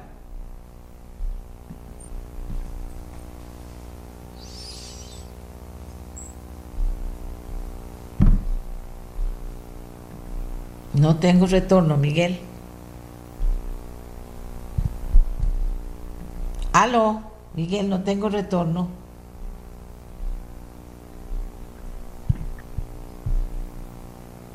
¿Aló? Entonces vamos con don Álvaro Salas porque me informan que a don Álvaro Ramos se le fue la internet. Doctor Álvaro Salas, adelante, buenos días. Muy buenos días, doña Amelia y todos los costarricenses que están en este momento en sintonía de este programa. Bueno, muchas gracias por la invitación. Yo quería contextualizar un poco la situación. A mí me parece que tenemos que ver un poco más ampliamente en la situación del adulto mayor en el contexto actual. Eh, mi posición es que estamos viviendo una época de transición en la humanidad. La humanidad está o terminando la edad contemporánea, eh, claro que arranca en la Revolución Francesa y en la Declaración de la Independencia Americana, y que a estas horas prácticamente no tiene una relación de, de, ninguna forma consistente con todo lo que está ocurriendo. De manera que deberíamos de llamarla o contemporánea tardía o, o una nueva edad de transición, que no sabemos hacia dónde va. Pero que queda claro que el envejecimiento de la población es una de las características esenciales de ese final de la edad contemporánea o de inicio de la nueva, donde para eh, el año 2050 los expertos en el mundo están diciendo que eh, eh, la población será mayor de 65 años en un 16%, en un 16%. O sea que se va a triplicar, por ejemplo, en el grupo de 80 años, se va a triplicar ese grupo de 80 años de 143 a 426 millones en ese año 2050. O sea que estamos hablando de una gran explosión de personas adultas mayores. Inclusive tendremos que utilizar una nueva denominación para, para decir que, que ya no son ancianos, no somos exactamente eh, lo que en el pasado entendíamos por anciano, ¿verdad? Yo en este momento tengo muchísima más edad que la de abuelita cuando yo la conocí. Mis primeros recuerdos de abuelita era una señora muy seria, muy señora, muy de moñito, de pelo gris. Bueno, era menor que lo que soy yo ahora, ¿verdad? Y resulta que yo estoy activo, estoy en varios foros, me muevo de un lado para otro me parece que también tendremos que buscarle una denominación más adecuada que, que represente correctamente lo que está, lo que está ocurriendo. Eh, por otro lado, yo quisiera decir y un poco comentar mi propia experiencia personal, ¿verdad? Yo me pensiono eh, hace 10 años, eh, hoy tengo 72 años, de manera que tenía 62 y algo, y resulta que pensionarse y desaparecer del interés público bancario, para decir algo, de préstamos, de créditos, de toda la actividad económica del país, así nos saca de inmediato y nos pone en un rincón donde prácticamente somos observadores de lo que está pasando, pero que perdimos un protagonismo en un segundo con pensionarse. De manera que la pensión, que hoy prácticamente es un derecho para todos los ciudadanos en el mundo y no como sucedía al inicio de la edad contemporánea, pues resulta que es alarmante que se esté dando esta situación de archivo de todas las personas que tienen 65 años o más. Yo recuerdo hace muchos años, o hace algunos años, en, un viaje a Singapur, eh, cuando estábamos sentados en el aeropuerto en San Francisco, eh, vi entrar la tripulación. Eran puras personas mayores, eran puros ancianos que estaba asumiendo la conducción de un avión nuevo que se estaba estrenando, un Boeing 747-400. Eh, estudiaban a las personas con mayor experiencia. O sea, el, valor de la experiencia que me parece que en este momento es fundamental, en momentos en que están pasando tantas cosas. Yo insisto en la transición porque resulta que todas las cosas que no entendemos en este momento, que parecieran que es un desorden mundial lo que está ocurriendo, no solo en Costa Rica, que hay, hay mil contradicciones, mil problemas, todo lo que pensábamos de los partidos se, se cambió de los líderes políticos, bueno, no conozco un liderazgo político fuerte en este momento como para avanzar en Costa Rica, etcétera. Todo ese, todo ese movimiento que está ocurriendo resulta que, que me parece que eh, corresponde a ese cambio, a esa transición donde los adultos mayores vamos a jugar un papel y yo creo que tenemos que jugar un papel y me parece que el programa es importante en el sentido de eh, ubicar un liderazgo basado fundamentalmente en la experiencia, el conocimiento de muchos años que aunque todas las condiciones en general, económicas, sociales, políticas, cambian a una velocidad vertiginosa, sin duda alguna la experiencia cuenta. Y me parece que por ahí podríamos comenzar. Muchas gracias, Álvaro. La psicóloga Ana Vargas. Buenos días, doña Ana. Usted nos atiende por teléfono, pero bienvenida. Eh, ¿qué, reflexión le merecen las, las preguntas que planteamos en el programa?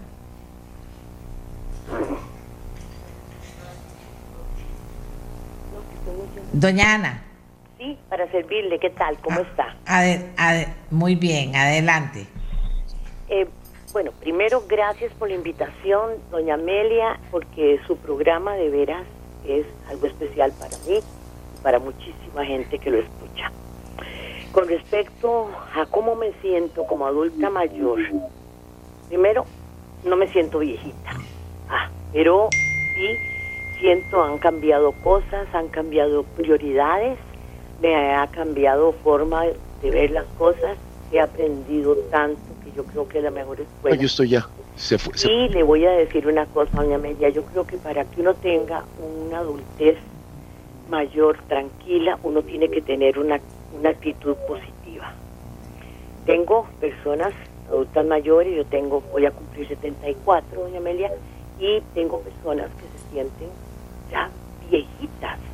Y no, yo todavía hago vitrales, leo como loca, leo en este momento me, estoy leyendo dos libros a la vez y figúrese, doña Amelia, que yo saco lo bueno de todo lo que pasa. Porque si usted saca lo malo, usted no va a sentir bien. Y tenemos que luchar contra esa, esa cosa que nos va aplastando, nos va aplastando, porque somos adultos mayores y así nos ven.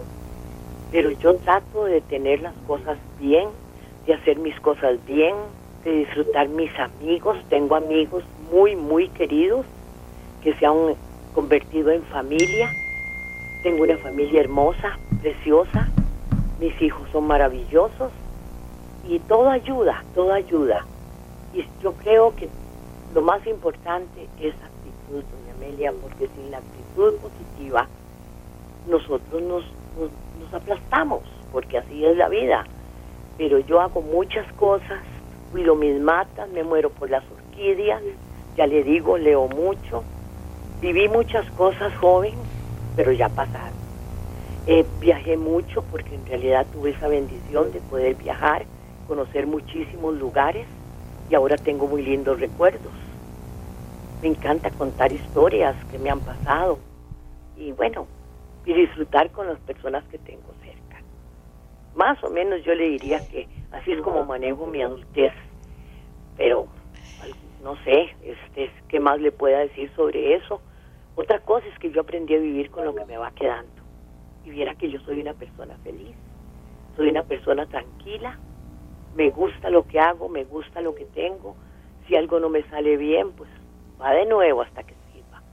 Y lo más importante, lo primero, primero, primero, mi Señor, mi fe en Dios. Yo soy una mujer de fe, y lo proclamo y me siento orgullosa de, ser una persona de fe y confío plenamente. Yo tengo un problema y cuando es demasiado grande le digo, Tatica, vos te encargas porque ya yo no puedo. Y doña Amelia, a mí las cosas me salen bien. Bendito sea Dios. Así es. Don Álvaro Ramos, adelante, don Álvaro. Gracias. Como le decía, muy amable por permitirme. Quiero visualizar desde mi perspectiva de adulto mayor cómo veo mi país, cómo veo el mundo, cómo veo mi grupo etario. Y quiero señalar algo que para mí ha sido importante. Cuando se hace la pregunta, ¿cuál es el avance más grande en la historia de la humanidad? Algunos señalan que la energía atómica, otros que el transistor, otros que el chip, otros que el Internet. Y yo digo, no, eh, tiene que ver con esta conversación que tenemos en este momento. El avance más grande, en mi criterio, de la historia de la humanidad es el que casi logramos duplicar en un siglo la edad de, de promedio de vida, y estamos hablando de los adultos mayores, en este caso es muy importante, en, en, los grupos de los países. En la época victoriana, a finales del siglo XIX, eh, estamos en los 40, 40 y picos años de vida en las sociedades urbanas y hoy se acercan a los 80 años, casi se duplica la edad de vida. Ese es definitivamente el más grande avance en la historia de la humanidad, haber logrado duplicar con salud pública, con una salud, eh, con una forma de vida nueva, logramos avanzar muchísimo y por eso estamos aquí, los tres que estamos. Probablemente estuviéramos en época victoriana, no estaríamos conversando con usted, doña Amelia. Eso es muy importante tenerlo en consideración. Lo siguiente es desde la perspectiva de mi país, el que he vivido toda mi vida, salvo un pequeño interludio que fui a estudiar a los Estados Unidos eh, y a sacar ahí el posgrado, regresé inmediatamente, es haber vivido una democracia. Voy a hablar por Costa Rica, voy a hablar por mi país, por el que puedo hablar, en el que he vivido toda mi vida y espero vivir toda mi adultez mayor aquí. Por supuesto que ese es mi más eh, sueño más eh, de esta etapa adulta, terminar mis días aquí a la par de mi familia. el haber vivido una democracia es una experiencia increíble para nosotros los adultos mayores. Podemos transmitir completa esa experiencia a las nuevas generaciones. Esta sí es una verdadera democracia que ha ido avanzando en muchísimos aspectos, particularmente en el caso de los derechos de las mujeres adultas mayores que por suerte llegan también a una edad muy avanzada. Ese tema es esencial. El nunca haber tenido un dictador en Costa Rica, el nunca en Costa Rica moderna haber tenido ejército, esas son enormes, gigantescas experiencias que tenemos los adultos mayores desde la perspectiva de la sociedad, desde la perspectiva ideológica del país, de la idiosincrasia del país de la que nosotros somos, los que estamos aquí en este panel y muchos que nos están oyendo, reserva para transmitir esa experiencia a, las, a las nuevas generaciones. No es casual que en esa Costa Rica que describo, sin tiranos, sin alguien que nos dicte todo lo que tenemos que hacer todos los días, sin un ejército que nos oprima, sino que una sociedad abierta, una sociedad democrática, una sociedad que ha primado la salud pública y ha primado la educación sobre cualquier otro aspecto. Esto es un tema central para que tengamos una sociedad que toda, como un todo, avance hacia la adultez mayor sana y de plena vida. La experiencia mía en ese campo ha sido plena y la he disfrutado muchísimo en programas como el suyo la práctica de la democracia, pero también es muy importante el aspecto interno, la construcción de una familia. Y este aspecto me preocupa. Yo he podido construir una familia, tenido una relación extremadamente cercana con mis hijos y mis nietas, y eso me da un gran eh, apoyo emocional en mi etapa de adultez. Esa construcción de familia es un tema muy importante, porque en Costa Rica, si algo hemos perdido, es la, la, integridad de las familias. Hacemos eh, una destrucción que tiene reverberaciones en los problemas criminales, por ejemplo, tema que me ha ocupado a mí. A mí esta sociedad democrática me ha permitido compartir mis ideas. Hasta en esta adultez mayor yo estoy plenamente activo compartiendo preocupaciones, por ejemplo, en el campo de la seguridad o la geopolítica, en el campo de las cosas legales también estoy metido y continúo plenamente activo, hago ejercicio todos los días, es una recomendación, aunque sea poquito o mucho, es una recomendación que hago. Y luego, el por qué hay tantos adultos mayores y van a haber más. Por ejemplo, eh, he tenido la oportunidad de leer una teoría de don Luis Rosero, que es para mí toda una eminencia en el campo de la demografía, y sostiene que los hombres costarricenses podrían estar entre los más longevos del mundo. Las mujeres costarricenses también. Eh, eso es un detalle interesantísimo, el por qué una, una sociedad de tercer mundo permite y aupa que adultos mayores lleguen a tal nivel, a nivel mundial, o quizás tengamos hasta el récord mundial, dice don Luis Rosero, un experto en esta materia. Eso no es casual, eso es construcción, eso es una arquitectura social y una arquitectura en salud pública de primer nivel de, nivel más alto, por ejemplo, que los Estados Unidos, para poner una nación que es la nación más rica de la Tierra y la más poderosa. Estamos a nivel de las sociedades más altas y eso no es casual. Hemos construido instituciones que han permitido a, este grupo etario, los adultos mayores, llegar a esto y tener los récords en, en mortalidad infantil. El doctor Salas es un experto en esta materia más que yo, pero yo me atrevo por mi experiencia, que la tengo ya por edad y por participación política, a señalar que estos son los factores que nos van a llevar a también diseñar, que es lo que propone el doctor Salas, diseñar hacia los adultos mayores ese tipo de políticas.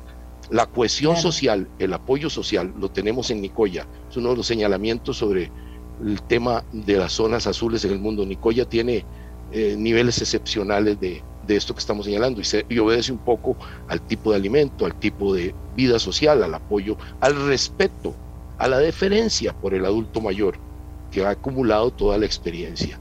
Entonces, instituciones como la Caja Costarricense del Seguro Social son responsables directas de esta situación, de que tengamos una sociedad de primer mundo. Es una institución de primer mundo y por eso tenemos que cuidarla tanto, tantísimo, porque de esto vamos a depender los adultos mayores. Tenemos que tener programas para que nosotros, y me incluyo yo entre esos, voy a terminar probablemente en una situación como la que voy a describir, tenemos que ir diseñando lugares donde las personas tengan asistencia, vida asistida, eh, sociedad, eh, casas de largo periodo de estancia y por supuesto los problemas de salud típicos como el Alzheimer y otros eh, típicos de la edad adulta mayor. El diseño de esto, así como diseñamos una excelente salud pública tenemos que empezar a hacer el mismo trabajo. Eh, a mí me parece que la experiencia que yo tengo en esto es magnífica. Yo he llegado a la adultez mayor en plena actividad, en la compañía de mi familia, mi esposa, mis dos hijos, mis tres nietas. Me siento extremadamente satisfecho de ser un ciudadano adulto mayor de una Costa Rica democrática. Quisiera que permaneciera así y no cayéramos como en las sociedades vecinas, aquí nomás cercanas, con dictadores y gente que nos dicta lo que tenemos que hacer todos los días. Ahí los adultos mayores no tienen gran oportunidad, se lo puedo asegurar. Ok. Gracias, don Álvaro Ramos. Volvemos con don Álvaro Salas. Adelante. Sí, muchas gracias. Me parece muy, muy agradable la, conversación con, con, don Álvaro y con la licenciada, no se me fue el nombre, eh, que teníamos. Ana Vargas. Que está ahí. Sí, eh, yo lo que creo es eh, agregarle al planteamiento de don Álvaro que, bueno, vivamos más, pero ¿para qué? ¿verdad? Ahí es donde está el tema. Vivamos más de vida, pero ¿para hacer qué? Yo lo que veo es que en países europeos en general y en Japón, por ejemplo, eh, el rol de la persona adulta mayor es muy importante con respecto a la sociedad. Y me parece que en el caso nuestro hay un movimiento fuertísimo de gente joven maravillosa, extraordinaria, que de alguna forma eh, siente uno que hay una, una, actitud hacia el adulto mayor mucho más de, guardar, de, de usted quédese en la casa, usted, ¿verdad? Me parece que deberíamos de, de mover un poco el foco de atención, no solo a los jóvenes, que me parece que lo hacen muy bien y que serán los responsables de todo en este, en este país muy pronto, sin embargo, que la experiencia acumulada, ¿verdad? El conocimiento acumulado no se quede archivado, porque me parece que es insustituible en cualquiera de los casos eh, de desarrollo o de los planes de desarrollo o de los esquemas de desarrollo social, económico y político del país. Eh, tuve una experiencia muy interesante en Galicia, en España, con el presidente del gobierno regional de, Galicia. Eh, era Fraga. Ustedes recordarán que, el, señor Fraga fue candidato a la presidencia de España varias veces. Eh, finalmente no lo logra eh, pero se convierte en el presidente de la, de la comunidad regional de, Galicia. Bueno, llega Fraga muy anciano, ¿verdad? De 82, 85 años, y resulta que provoca una revolución, una revolución en Galicia. Eh, existen demasiadas bromas y chistes de los gallegos, y cuando llego yo a, a Galicia me encuentro que es una sociedad la ultramoderna, o sea, sin relación con Madrid ni Barcelona, la, la situación más extraordinaria, porque tenían un presidente que entendió que lo que tenían que hacer era con el Consejo de Ministros y de Secretarios y como se llaman en, estas comunidades, tienen un nombre especial, eh, ordenar la región en base a proyectos de última generación que mejoraban la calidad de vida de la comunidad. Entonces, en Galicia, antes que en España, por ejemplo, para citar una sola, se había automatizado todos los procesos bancarios donde ya los adultos mayores, que en España son muy mayores, resulta que habían aprendido en esa ocasión, habían aprendido el uso de las computadoras, el uso de la banca en línea, pero muchísimo antes que el resto de, las ciudades europeas y muchísimo antes que América, por supuesto. Gracias a que ese grupo, ese consejo de ancianos entendió que lo que había que hacer era introducir con los jóvenes eh, esa, esa, esa nueva diversidad, una diversidad tecnológica para apoyar todo el bienestar de la población. Eh, un detalle, por ejemplo, las licitaciones abiertas en línea, recuerdo, en el gobierno de, de, Galicia, eh, gracias a que un grupo de jóvenes había desarrollado una aplicación que era muy interesante y que era muy apropiada para que todas las empresas que licitaban en el gobierno y en las instituciones gallegas eh, pudieran tener una visión directa de lo que cada quien ofrecía y el precio y por supuesto toda la población en general. Eso transparentaba de una forma extraordinaria en aquella época eh, y muy avanzado. La bancarización, es uno de los temas centrales, la bancarización. En el Banco Central de Costa Rica eh, hay proyectos extraordinarios que conozco donde se busca bancarizar a todos los costarricenses con el objeto de que cualquier centavito, cualquier eh, billetito, cualquier eh, ahorrito que sea posible, aún de las pensiones más mínimas, pueda crear fondos de ahorros importantes para los ancianos y para todas las demás personas, por supuesto. Eh, el señor Melegati del Banco Central me ha enseñado y hemos ido a, Casa Presidencial cuando estábamos en la caja, a a los políticos de la importancia de bancarizar a toda la sociedad. Hay una cosa que aprendí yo en mi pasada por Estados Unidos estudiando. El ciudadano se denominaba aquel, aquella persona que tenía cuenta de banco y que pagaba impuestos. Esas eran las dos condiciones fundamentales para ser ciudadano en ese país. Y recuerdo que, que yo decía, puña, ¿cómo no podemos hacer algo así de manera que podamos eh, crear realmente estos fondos que le permitan a las personas adultas mayores eh, poder disponer de recursos para cubrir sus amplísimas necesidades, ¿verdad? Y que siempre, eh, sin duda alguna, de esta manera podríamos lograrlo.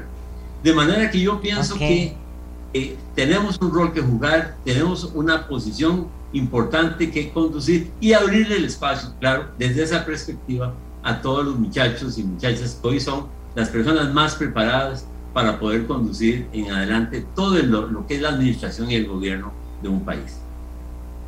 Gracias a Álvaro Salas. Ana Vargas, psicóloga. Adelante, Ana. Muchas gracias, doña Amelia. Este, me parece excelente la, la disertación de los dos compañeros, pero yo le voy a dar vuelta a la moneda. Yo soy paciente de la Clínica del Dolor, que no, bueno, es una de las lugares más excelentes que conozco voy al Calderón y voy a, decir lo que, lo que he visto y que me duele muchísimo. Adultos mayores con alguna discapacidad van solitos a una consulta. No saben ni qué responder a veces, porque son personas que ya están muy avanzada de edad. Yo me he sentado a la par de una persona y me dice, ¿usted viene acompañada? Le digo yo, sí, vengo con una amiga, doña Amelia, y la condición es que yo me siento. Y ese señor me dice, ay, qué dichosa, es que a mí nadie me puede acompañar. Y estos montones de veces, los adultos mayores en muchos lugares, en muchos hogares, nos ven como o un estorbo o una tropiezo para sus, digamos, actividades. No es secreto que los meten al hospital, al geriátrico, y se les olvida durante toda Navidad. Y algunos regresan en enero a recogerlos y algunos nunca los recogen. Yo sé que es una parte pequeña de la población, pero mientras haya un adulto mayor llorando por soledad, alguien tiene que decirlo, porque es tristísimo ver que personas solitas no saben cómo pagar la, eh, la cuenta. Y entonces a mí me ha pasado que me dicen, ¿cuánto es esto? Es que no veo.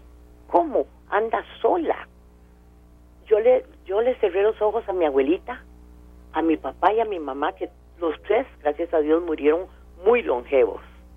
Y, y les di cuidado integral. Y me duele en el alma ver cómo algunos adultos mayores se quedan viendo a ver quién les ayuda a pasar la calle. Porque no tienen quien les ayude a pasar la calle. Yo me he devuelto a pasar un adulto mayor y, mi amiga va conmigo y dice, espérate, y va y ayuda a otra persona. Entonces, lo que los compañeros dicen es excelente. Nosotros tenemos, bendito Dios, la Caja Costarricense del Seguro Social. Soy su fan número uno. Yo voy a la clínica del dolor por una situación muy especial que tengo y tengo otras situaciones que, que ahí las voy manejando, pero tengo compañía, tengo acompañamiento, tengo este preocupación de alguien por mí. Y eso ayuda mucho, doña Amelia, aunque la gente no crea, con solo saber que uno tiene alguien a quien contarle las cosas. Me encontré una amiga que se le murió el perrito y dice, ahora sí, Ana, quedé totalmente sola. No tengo ni quien me mueva la cola cuando entro a la casa. Entonces yo creo que lo que nos falta es cultura para el adulto mayor. Yo creo que tenemos que ponernos a pensar y las familias y tal vez hasta desde la escuela hablarle lo que es un adulto mayor, no ese abuelo majadero o ese tío majadero o ese que repite y repite y que ya lo dije tres veces y lo vuelvo a repetir. Entonces eso es lo que tenemos que comenzar a cambiar. Nosotros nos criamos en una cultura donde teníamos cerca el abuelo, la abuela, los tíos, los tíos. A mí me crió mi abuela y mi tía abuela.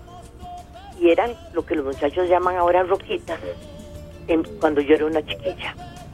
Y gracias a Dios tuve la bendición de que ellas me enseñaran muchas cosas, lo que, lo que sé.